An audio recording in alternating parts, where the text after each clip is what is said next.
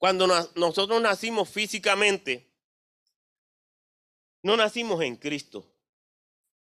Nacimos muertos en nuestros delitos y pecados, ¿verdad? Como dice Efesios capítulo 2, verso 1.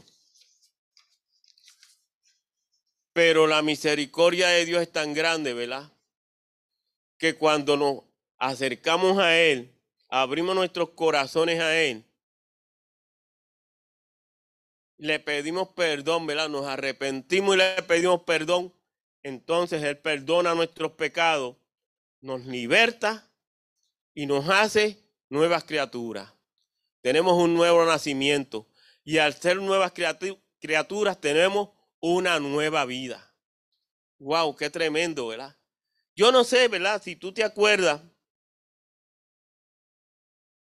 cuando tú te convertiste, ¿cómo fue esa experiencia? Cuando tú le abriste tu corazón a Dios, te arrepentiste de tus pecados y le, y le pediste perdón a Dios.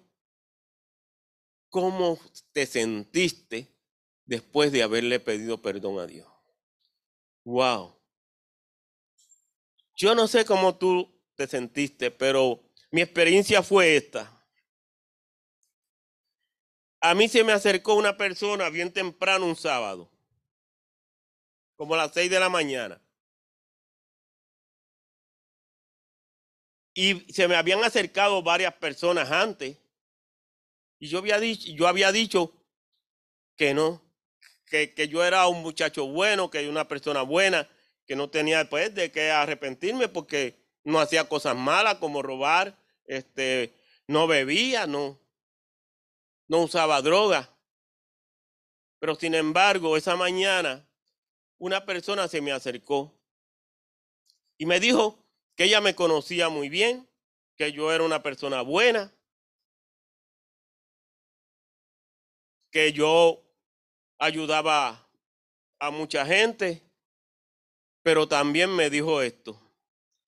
Me dijo el verso que dice Romano capítulo 3, Wow. ¿Verdad? Por cuanto todos pecaron, están destituidos de la gloria de Dios. Dice por cuanto todos, no dice alguno o varios o muchos, sino dice todo. Y entonces ya me dijo, y entre esos todos, tú eres uno. Wow, ¿verdad? Tú eres uno. Wow, ¿verdad? O sea que yo tuve que aceptar que yo necesitaba arrepentirme y pedir perdón a Dios. Pero después me trajo este versículo también. ¿Verdad? Que dice Romanos capítulo 6, ¿verdad? Que dice, pero la dádiva de Dios es vida eterna en Cristo Jesús. Wow. ¿Verdad? Qué promesa maravillosa. Y entonces, si tú quieres tener vida eterna, entonces necesitas, ¿verdad? Necesitas arrepentirte y pedirle perdón a Dios. Y después me trajo, ¿verdad? El versículo de Juan, capítulo 3, ¿verdad? Que nos dice, porque de tal manera amó Dios al mundo que ha dado a su único Hijo para que aquel que, en él cree no se pierda, mas tenga vida eterna. Wow. ¿Verdad? Y entonces uno puede entender el amor de Dios tan grande sobre nosotros. Yo compartí en la célula de, de la aldea, ¿verdad? Que cuando uno ve esas escenas de las películas de la pasión y muerte de Jesucristo, entonces que uno puede entender el amor de Dios tan grande sobre nosotros, porque podemos ver, ¿verdad? La sangre de Jesús saliendo de su cuerpo, cómo fue castigado, cómo fue golpeado, ¿verdad? Cómo fue, este, se burlaron de él. Wow. Y entonces uno puede entender ese amor tan grande de Dios sobre nosotros. Y eso es lo que Dios hizo por nosotros, que Jesús tomó el castigo que era para nosotros y nos hizo libres. Wow, eso es amor. Entonces, ¿cuál es el plan de Dios para transformarnos de estar lejos de Dios a estar en Cristo.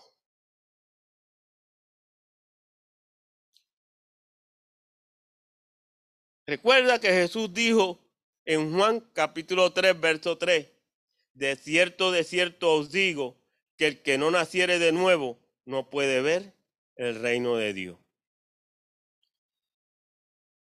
El nacimiento físico solo, solamente nos da vida física. La vida espiritual solamente la da Cristo. Y esa vida es eterna, es para siempre. No son 70 ni 60 ni 80, es una vida eterna para siempre. ¿Qué quiere decir que estamos espiritualmente vivos en Cristo? En el momento en que tú naces de nuevo, tu alma se une con Dios de la misma manera que, que Adán estaba en unión con Dios antes de la caída. Cuando Adán estaba en el huerto del Edén, la conversación de él con Dios era de tú a tú. Podía hablar como nosotros hablamos con nosotros.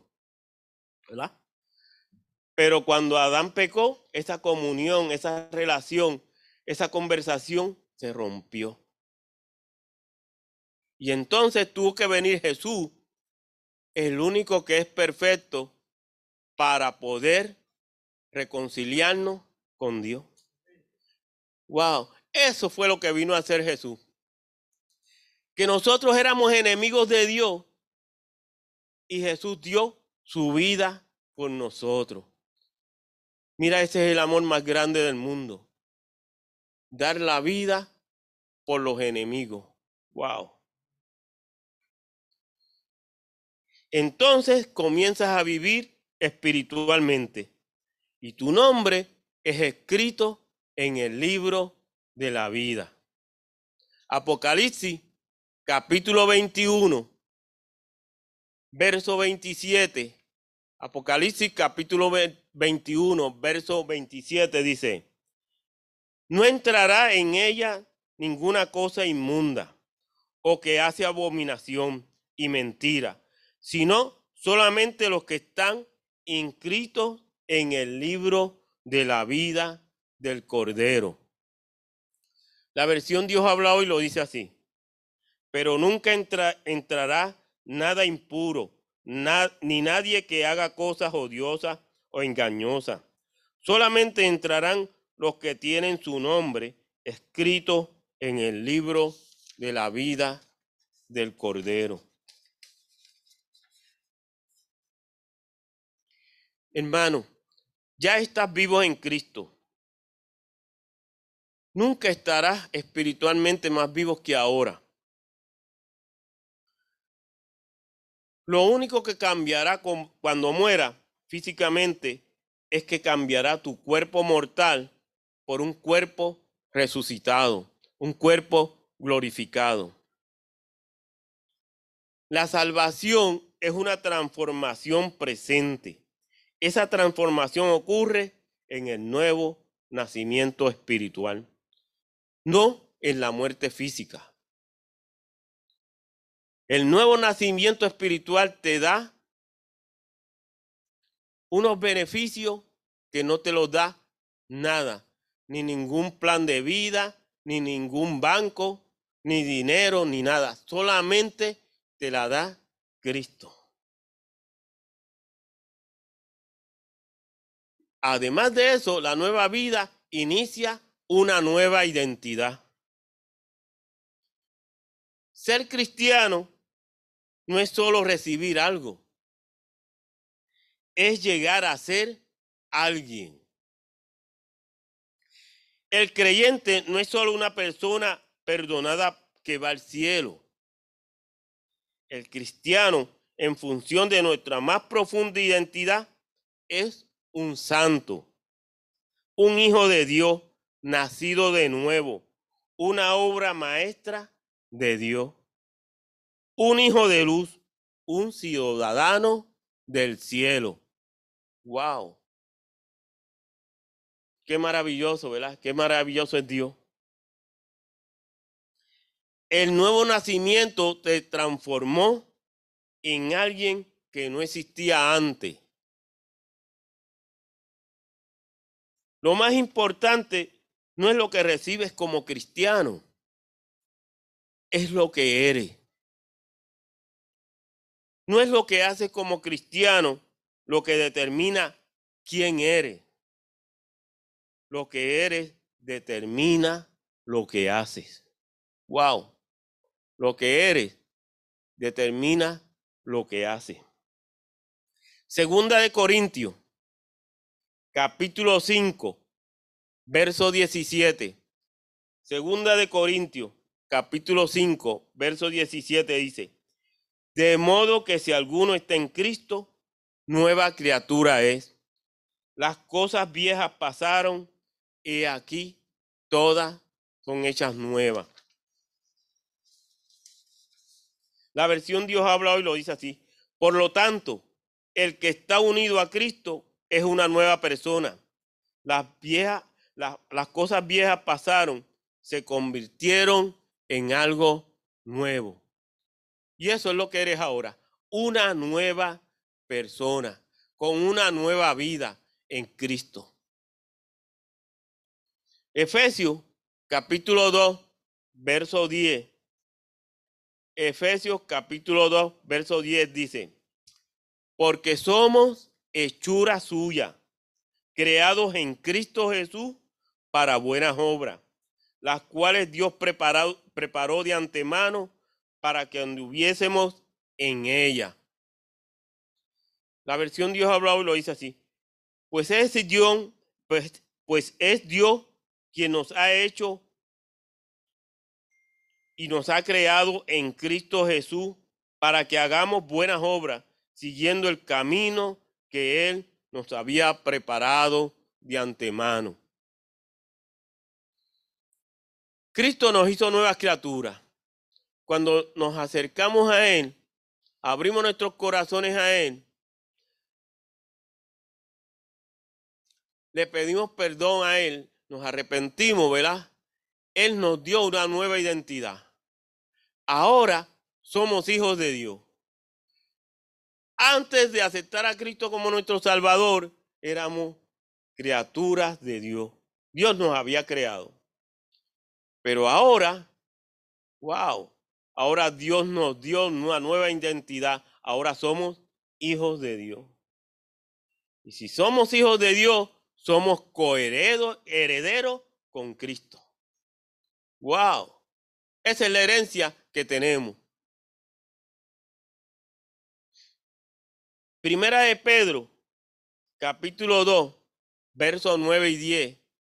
Primera de Pedro, capítulo 2, versos 9 y 10 dice mas vosotros sois linaje escogido, real sacerdocio, nación santa, pueblo adquirido por Dios, para que anuncie las virtudes de aquel que os llamó de las tinieblas a su luz admirable. Vosotros que en otro tiempo no erais pueblo, pero que ahora sois pueblo de Dios, que en otro tiempo no habíais alcanzado misericordia, pero ahora habéis alcanzado misericordia. La versión Dios ha hablado y lo dice así. Pero ustedes son una familia escogida, un sacerdocio al servicio del rey, una nación santa, un pueblo adquirido por Dios. Y esto es así para que anuncien las obras maravillosas de Dios, el cual los llevó a salir de la oscuridad para entrar en su luz maravillosa. Ustedes antes ni siquiera eran pueblo, pero ahora son pueblo de Dios. Antes Dios no les tenía compasión, pero ahora les tiene compasión. Y esa es la misericordia de Dios sobre nosotros. Wow, somos familia de Dios. Ahora no somos criaturas de Dios, ahora somos hijos de Dios. Ahora Dios nos dio la identidad perfecta. hijos de Dios. Y primera de Juan, capítulo 3, versos del 1 al 2. Primera de Juan, capítulo 3, versos del 1 al 2 nos dice, mirad cuán amor nos ha dado el, el Padre para que seamos llamados hijos de Dios. Por esto el mundo no nos conoce, porque no le conoció a Él. Amado, ahora somos hijos de Dios y aún no se ha manifestado lo que hemos de ser, pero sabemos que cuando Él se manifieste, seremos semejantes a Él, porque le veremos tal como Él es. ¡Wow! ¡Qué maravilloso es Dios! Y qué maravilloso, ¿verdad? Es la presencia de Dios en nuestras vidas. Y cuán diferente, ¿verdad? Nos hace Dios. La versión Dios habla hoy lo dice así. Miren cuánto nos ama Dios, el Padre, que se nos puede llamar hijos de Dios y lo somos. Por eso los que son del mundo no nos conocen, pues no han conocido a Dios. Queridos hermanos, ya somos hijos de Dios y aunque no se ve todavía lo que seremos después, sabemos que cuando Jesucristo aparezca, seremos como Él porque lo veremos tal como Él es. Wow. Y esa es lo más importante de nuestra identidad en Cristo, de que somos hijos de Dios. Y al tú ser, tú y yo ser hijos de Dios, podemos entender el amor tan grande que Dios tiene por nosotros. Wow. Entonces, para llevar una vida cristiana es necesario que entendamos nuestra identidad en Cristo. Una persona no puede conducirse correctamente si su, conducta no concuerda con la idea que tiene de sí mismo. Tú no cambias por la percepción que tienes de ti mismo. Tú cambias tu percepción cuando crees la verdad. Wow, qué maravilloso, ¿verdad? Y qué maravilloso es saber, ¿verdad? Que ese Dios maravilloso, ese Dios tan grande, está en nosotros y está con nosotros. Si tu concepto personal tuyo es errado, vivirás en ese error porque lo que crees no es verdad. Si tú, si tu vida está en un error y lo crees, vas a seguir ese error. Pero si tu vida está en la verdad que es Jesucristo, entonces vas a seguir la verdad. ¡Wow!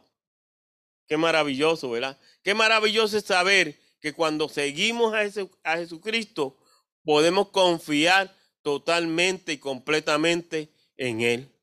Y cuando confiamos en Él, vemos su mano alrededor de nosotros y cómo Él nos cubre, nos fortaleza nos protege y nos ayude a seguir adelante.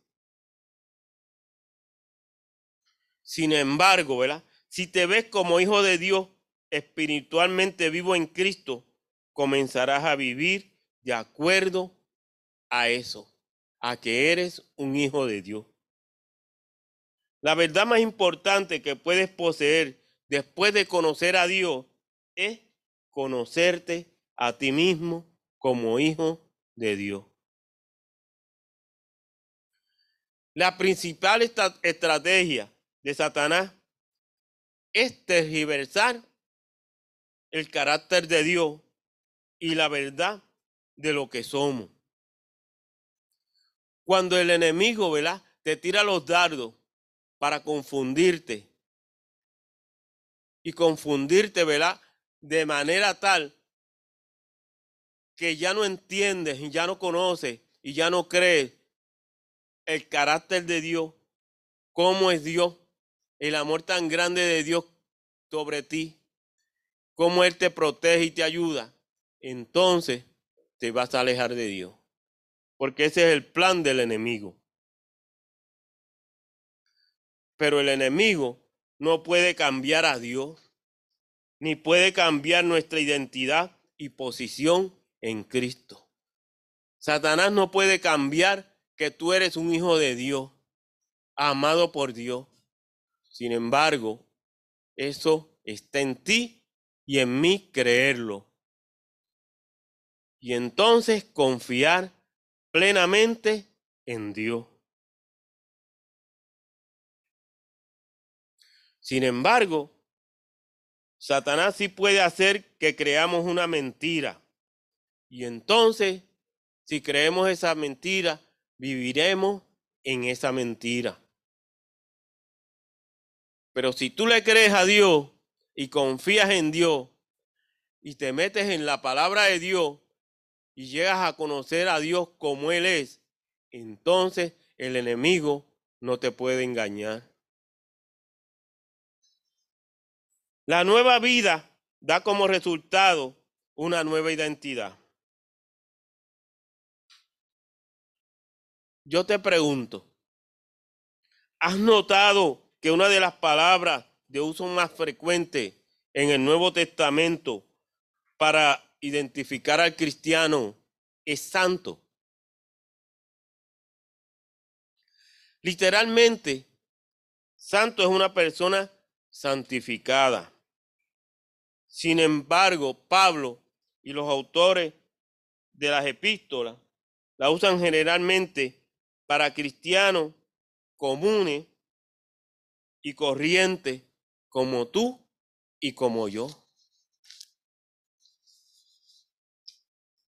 Por ejemplo, el saludo de Pablo en Primera de Corintios, en el verso 1, en el capítulo 1, verso 2. Primera de Corintios, capítulo 1, verso 2, dice, a la iglesia de Dios que está en, Cristo, en Corintio, a los santificados en Cristo Jesús, llamados a ser santos, con todos los que en todo lugar invocan el nombre del Señor Jesucristo, Señor de ellos y Señor nuestro. La versión Dios ha hablado y lo dice así. A los que forman la iglesia de Dios que está en Corintio, en Corinto, que es Cristo Jesús, que en Cristo Jesús fueron santificados y llamados a formar su pueblo santo, junto con todos los que con todos los que en todas partes invocan el nombre de nuestro Señor Jesucristo, Señor nuestro y del pueblo santo. Wow. Qué tremendas palabras, ¿verdad? De Pablo. Aquí podemos notar que Pablo no dice que son santos por su arduo o mucho trabajo. Claramente dice que son santos por llamamiento.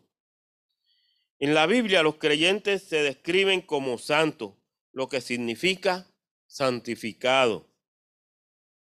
Por ejemplo, en Romanos capítulo 1, verso 7, Romanos capítulo 1, verso 7 dice, a todos los que estáis en Roma, amados de Dios, llamados a ser santos, gracia y, y paz a vosotros, de Dios nuestro Padre y del Señor Jesucristo.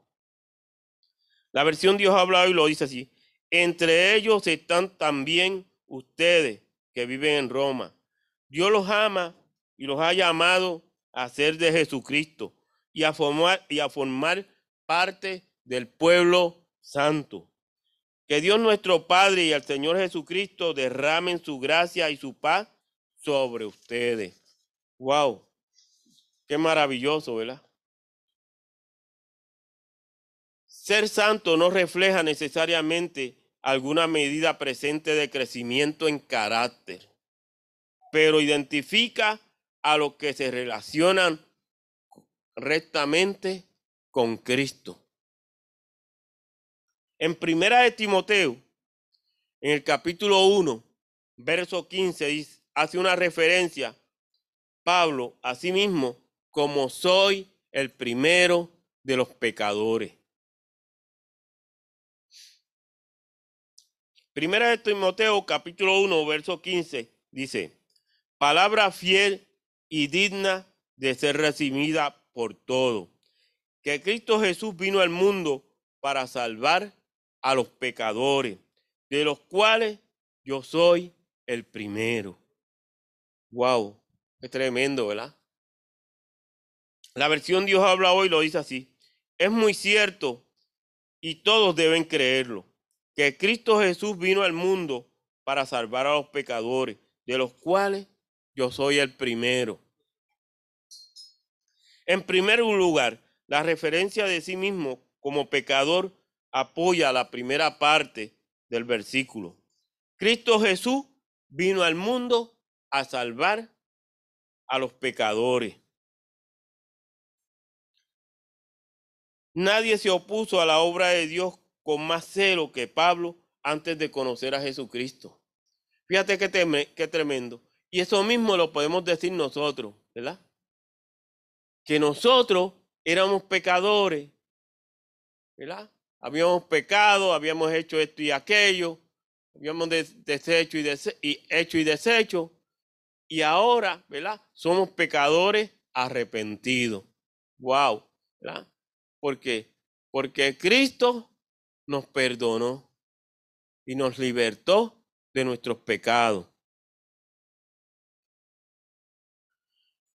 Mira lo que nos dice en Filipenses capítulo 3, verso 6. Esto es hablando de, Pablo. En cuanto a celo, perseguidor de la iglesia. En cuanto a la justicia, que es por la ley, irreprensible. Wow, ¿verdad? Qué tremendo es, ¿verdad? Pablo en ningún momento, tú sabes, dice que él sabía que estaba haciendo mal al perseguir a los cristianos. Él, sino al contrario, él pensaba que lo estaba haciendo bien. Pero sin embargo, cuando tiene el encuentro con Jesucristo, entonces él entiende que él estaba errado. Entonces, que él reconoce que él estaba haciendo mal. Wow, qué maravilloso, ¿verdad?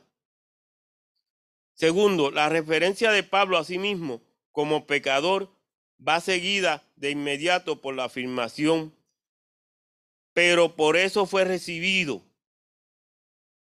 Y eso es en tiempo pasado.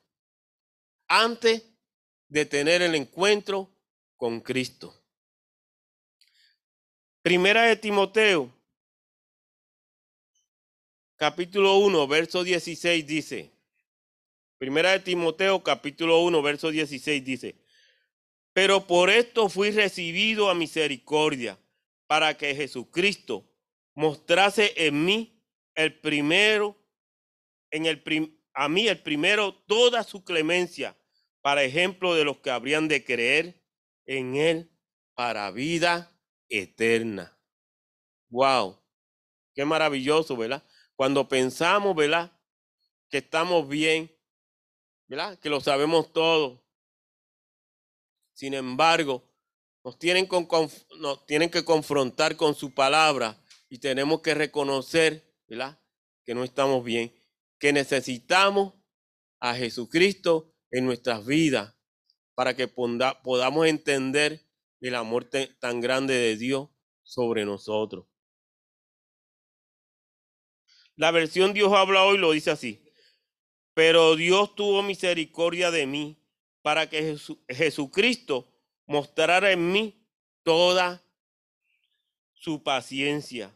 Así yo vine a ser ejemplo de los que habían de creer en Él para obtener la vida eterna.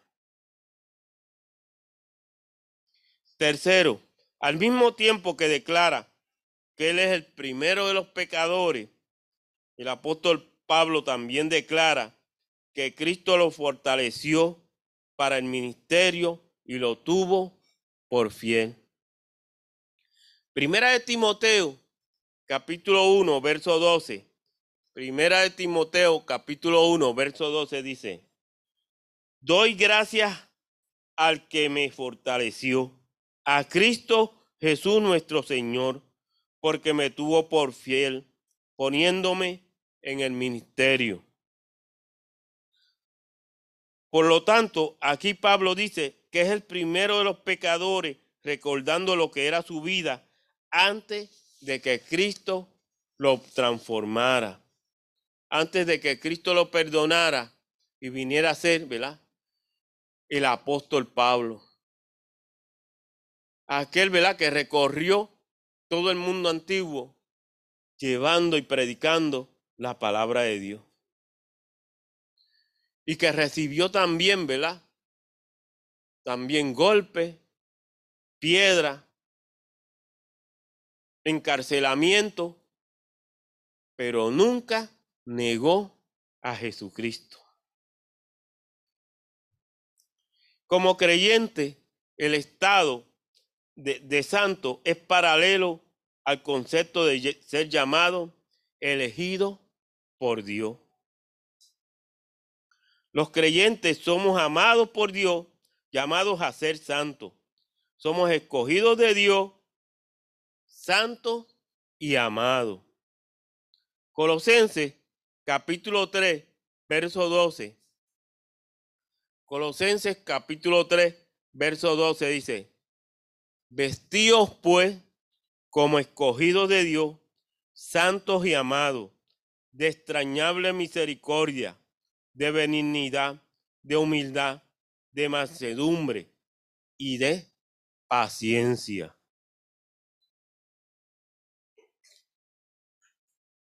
Por la elección y el llamamiento de Dios, los creyentes hemos sido apartados para Dios y ahora pertenecemos a la esfera de su santidad.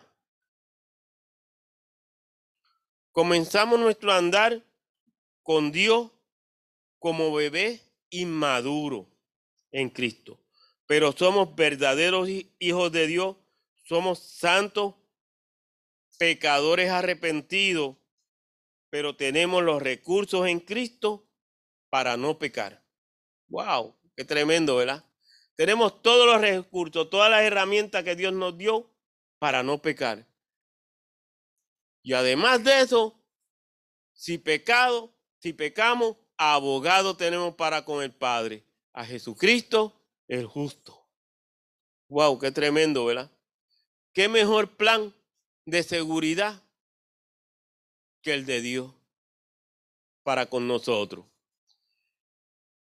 Fíjate que tú puedes firmar un plan de seguridad, puedes firmar, qué sé yo, un plan de de, que, que te dan contra el cáncer, contra accidente, un plan de seguro, ¿verdad? Este, de accidente. Pero ninguno es tan perfecto como el plan de Dios para nuestras vidas. Wow. El único plan perfecto es el plan de Dios. Al dirigirse a los efesios como santos, en el, capítulo 1 de Efesios, en los versos 1 y 4. Efesios capítulo 1, versos 1 y 4. Pablo nos dice, Pablo, apóstol de Jesucristo, por la, por la voluntad de Dios a los santos y fieles en Cristo, que están en Efeso, según nos escogió en él antes de la fundación del mundo, para que fuésemos santos y sin mancha delante de Él.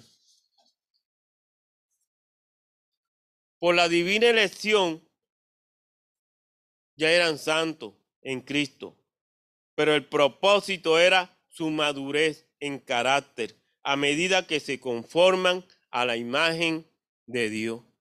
Y eso es lo que Dios quiere, madurar nuestro carácter para que podamos ir de victoria en victoria y de gloria en gloria.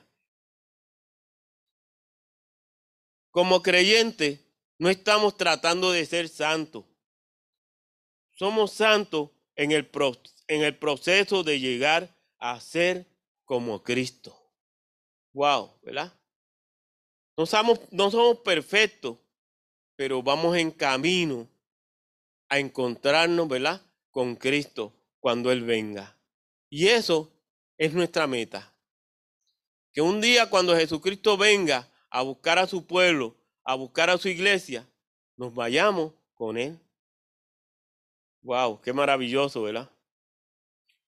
Y en Hebreo, en el capítulo 3, verso 1, Hebreos capítulo 3, verso 1 nos dice, por tanto, hermanos santos, participantes del llamado del llamamiento celestial, considerad, considerad el, el apóstol y sumo sacerdote de nuestra profesión, Cristo Jesús.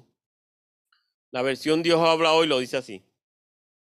Por lo tanto, hermanos, ustedes, los del pueblo santo, que han sido llamados por Dios a ser suyos, consideren atentamente a Cristo Jesús, el apóstol y sumo sacerdote, gracias al cual profesamos nuestra fe. Fíjate qué importante es esto. Que cuando nosotros venimos a Jesucristo, cuando nosotros aceptamos a Jesucristo como nuestro, nuestro Salvador, nuestra vida cambia radicalmente. Cambia como 180 grados. Y qué tremendo es que cuando tu vida cambia, ya, no, ya tú no vuelves a hacer las mismas cosas que hacías antes, que no le agradaban a Dios. Yo le contaba a los hermanos, ¿verdad? En la aldea, que hace muchos años eh, yo boceaba. Aquí hay algunos, ¿verdad? Aquí hay algunos de la aldea que, que se acuerdan. Y yo le contaba, ¿verdad? Que yo practicaba el voceo. Y una vez, pues, vino el Chapo Rosario, ¿verdad? A practicar adorado. Y que la persona, ¿verdad? Que se iba a poner los guantes con él, se lesionó. Y entonces, como me ven a mí practicando, pues me dicen que si yo me atreví a ponerme los guantes con él. Y en ese tiempo Chapo Rosario era el campeón mundial. Y tenía buena pegada. Pues nadie se atrevía, ¿verdad? Pues yo le dije que sí. Pues yo pensaba que él iba a, ¿verdad? Era una práctica. estaba entrenando. Yo pensaba que iba a ser suave. Pero cuando él empezó, ¿verdad? A tirar golpes duros. Yo decía, esto es en serio, esto no es, esto no es, esto no es broma. Y yo empecé pues a hacer estos movimientos laterales y a esquivar sus golpes. Y en una me dijeron, no, no, pero tira tú también, tira tú también. Queremos que tú tires para que él, ¿verdad? Resista. Y en una, pues yo, ¿verdad? Pues ellos dijeron que tirara. Pues yo le tiré también. Y en, como en tres ocasiones lo tumbé. Y, y ahora, ¿saben qué, verdad? Se asustaron se asustaron. Se asustaron y me quitaron los guantes y todo. ¿Y qué yo traigo con esto, tú sabes? Que eso, que eso fue lo que Jesús hizo con nosotros. Que Jesús vino, ¿verdad? Recibió todo aquel castigo que era para nosotros. Se sacrificó y la sangre de Jesucristo es la que nos limpia de nuestros pecados. Y qué bueno es cuando podemos reconocer que sin Dios nada podemos hacer. Que Él es nuestro estandarte. Que Él es nuestra fortaleza. ¿Verdad? Y que cuando venimos a Él, nuestra vida es transformada. Y qué bueno es, ¿verdad? En aquel momento, mi vida eran los deportes y los estudios. Sin embargo, ¿verdad? Cuando yo llegaba a mi casa, por ejemplo, en esa experiencia con Chapo Rosario, todo el mundo me felicitó, ¿verdad? Menos los entrenadores de él, ¿verdad? Por supuesto. Pero todos los demás que estaban allí me felicitaron. Pero cuando yo llegué a mi casa, ¿verdad? Estaba en mi cuarto. No había quien me aplaudiera, no había quien me felicitara. Estaba yo solito allí en mi cuarto. ¿Verdad? Y tenía un vacío en mi corazón. Sin embargo, cuando esa persona, ¿verdad?